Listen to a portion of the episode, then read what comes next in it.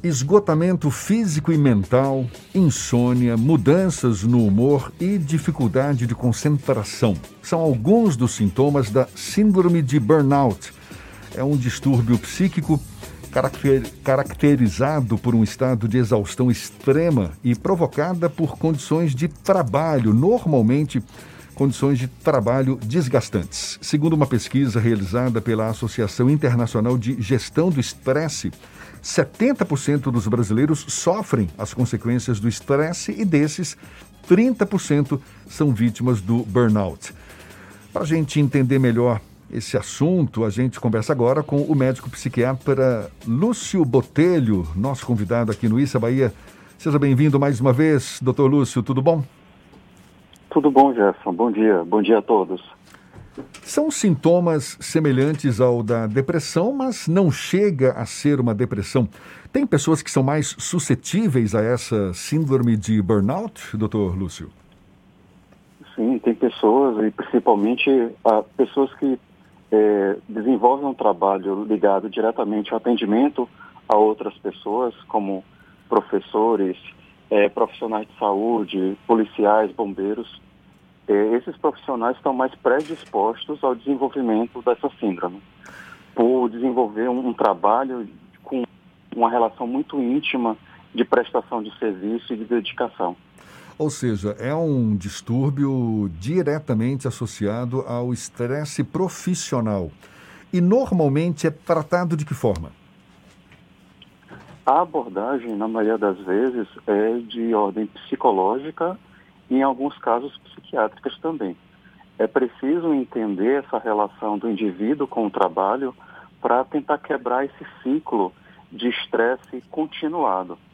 É o estresse continuado que gera o problema.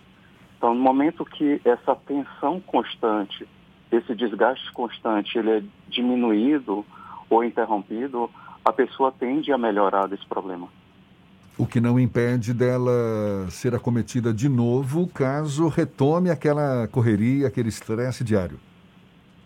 Isso. Uh, o indivíduo exposto a um estresse crônico, ele acaba tendo um desgaste de suas reservas afetivas e físicas.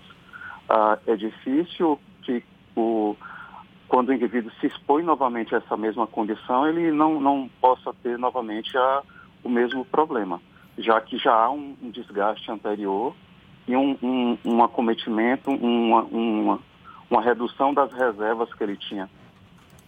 E é possível fazer alguma coisa para evitar chegar ao nível de, digamos, outra, mudar a chave e aí o, a síndrome de burnout se tornar algo que é difícil de você controlar sem uma interação medicamentosa ou sem um apoio psiquiátrico? É difícil você, sem nenhuma abordagem, é, reverter esse quadro de exaustão. Mas evitar chegar a esse nível? Assim, os esforços dentro de um panorama, inclusive mundial, buscam é, isso, né? Ah, há um investimento para que as políticas de, de trabalho é, sejam modificadas para que não haja essa é, demanda tão constante, tão progressivamente alta em relação ao trabalhador, né? Ah, melhorias na, na, qualidade de assistência de saúde pública, especialmente de saúde mental, para diminuir as chances do desenvolvimento de um quadro psiquiátrico como burnout. Nesse momento de pandemia, o senhor consegue verificar um aumento ou algum tipo de direcionamento mais comum para o diagnóstico de burnout para os profissionais em geral, por conta também do momento tenso da pandemia? Sim, é, já é senso comum, não é? Que há, há um esgotamento cada vez mais crescente dos profissionais, em especial da, dos profissionais que estão na, na linha de frente para enfrentamento da Covid. Né? Uh, esses profissionais uh, estão cada vez mais desgastados, porque parece que o problema não, não está diminuindo ao longo desse um ano e meio de pandemia.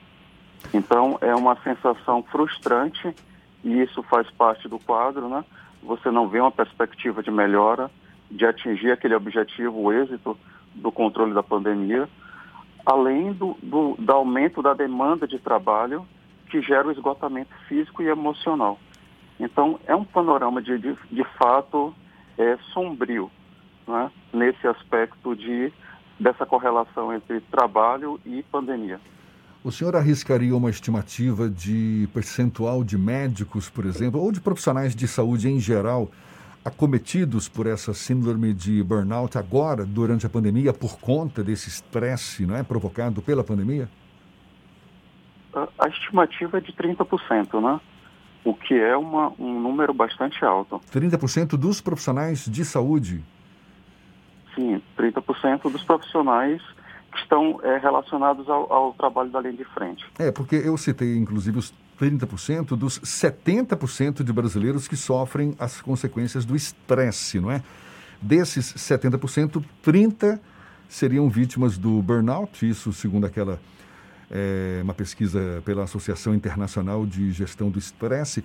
E é o tipo do problema que encontra amparo apoio, suporte na rede pública de saúde, doutor Lúcio? Em tese, sim. Né? Ah, os CAPs, que são Centros de Assistência Psicossocial, é, têm como função receber essas demandas, né? mas a gente sabe que existe uma carência muito grande do sistema público de saúde, em especial da psiquiatria, da saúde mental como um todo.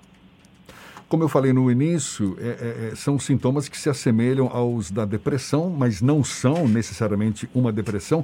Existe algum sinal clássico que, que possa é, exatamente apontar: olha, você está começando a ter uma síndrome de burnout e precisa procurar um apoio médico? Existe esse sintoma e, digamos, esse, esse limiar que separa uma condição aparentemente normal de uma mais problemática? Principal critério é haver essa relação entre o sentimento de exaustão física e mental relacionada ao trabalho. Porque isso também pode acontecer na depressão e não ter uma relação direta com o trabalho. Né? Ah, os sintomas do burnout, eles se sobrepõem aos sintomas da depressão e da ansiedade, como a irritabilidade, a fadiga, a, a falta de concentração, pensamentos é, negativos quanto ao futuro, né? a tristeza, a angústia uhum. e uh, essa sensação de incapacidade de poder dar mais de si para dar conta do trabalho. Então, uh, o limite entre burnout e depressão é muito tênue e essa síndrome ainda não, é, não pode ser considerada uma doença na psiquiatria, porque ainda carece de mais investigação para poder caracterizar melhor ela e tentar estabelecer esse nexo causal de forma mais objetiva. A gente está falando sobre síndrome de burnout que tem a ver principalmente com o, o mercado de trabalho, com a relação das pessoas com o trabalho.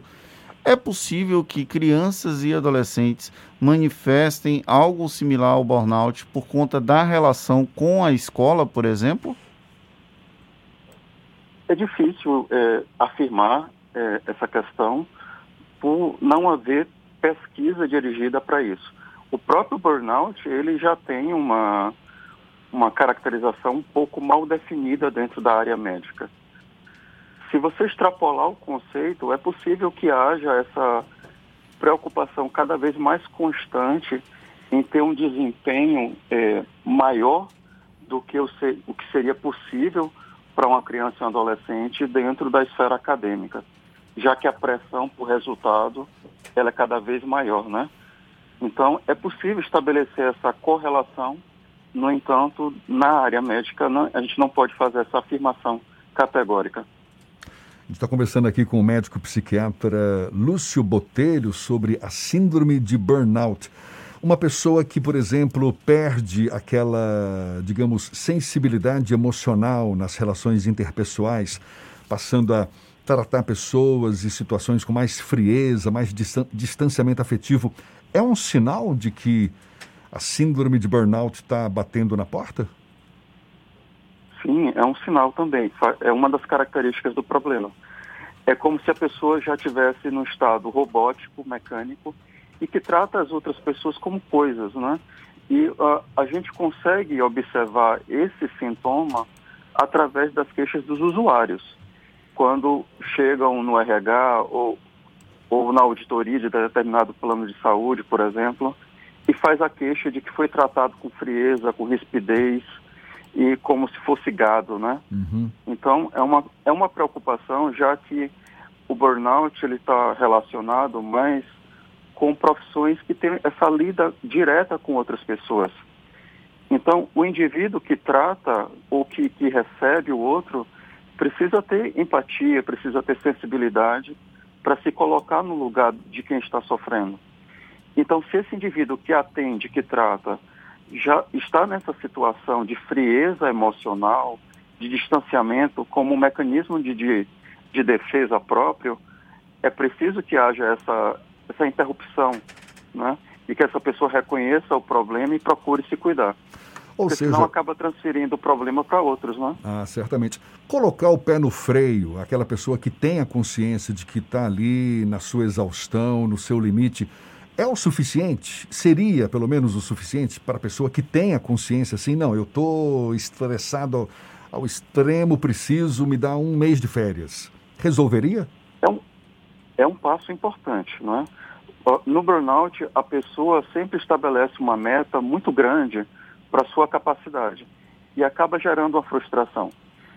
Então, se você percebe que não está dando conta, é importante reduzir a sua jornada de trabalho, por exemplo, ou se afastar temporariamente ou tirar férias para poder se recuperar um pouco. E quando acontece esse tipo de situação, como é que fica a relação entre empregado e empregador? Já que não necessariamente o empregador vai conseguir entender todas as nuances. É possível haver o afastamento por conta da recomendação médica? Como é que funciona esse processo de é, afastamento recomendado pelos médicos, ao invés de ser um processo de, por exemplo, antecipação de férias? Muitas vezes o profissional tem medo de procurar o RH da empresa para que não fique queimado ou que não seja mal visto. Né? Nesse momento, eu acho que vale mais a pena procurar o profissional de saúde para que haja essa intermediação do conflito. É previsto o afastamento por decisão médica, por justificativa médica, sem que haja prejuízo na relação é, empregado e, e empregador. O, o sujeito ele tem direito ao afastamento. E agora, em tempos de pandemia, então, que essa luz amarela fique acesa, né? Porque, de fato, muita gente passou a ter uma rotina muito mais estressante do que talvez já tivesse antes, mas agora, com essa pandemia, a situação se agrava. Doutor Lúcio Botelho. Tem médico... mais uma pergunta aqui, Jefferson. A relação com o luto não, não formal já que, infelizmente, por conta da pandemia, é mais difícil você despe se despedir de pessoas próximas. Isso pode ser um fator que pode agravar ou pode, de alguma forma, acelerar um processo de esgotamento via burnout? Não, o burnout ele tem relação com o estresse, mas com o estresse provindo do trabalho. O luto de, não deixa de ser um estresse, né? Um desgaste, mas é, é uma relação outra que não tem necessariamente esse nexo com o ambiente de trabalho. Doutor Lúcio Botelho, médico psiquiatra, nos esclarecendo aqui sobre a síndrome de burnout. Muito obrigado pela sua disponibilidade. Bom dia e até uma próxima, então. Bom dia, muito obrigado. E se você tem ainda alguma dúvida, quer acompanhar de novo esse nosso bate-papo, vai estar disponível logo mais na íntegra nos nossos canais no YouTube, Spotify, iTunes, Deezer e Instagram. Agora são 7h40 na Tarde FM.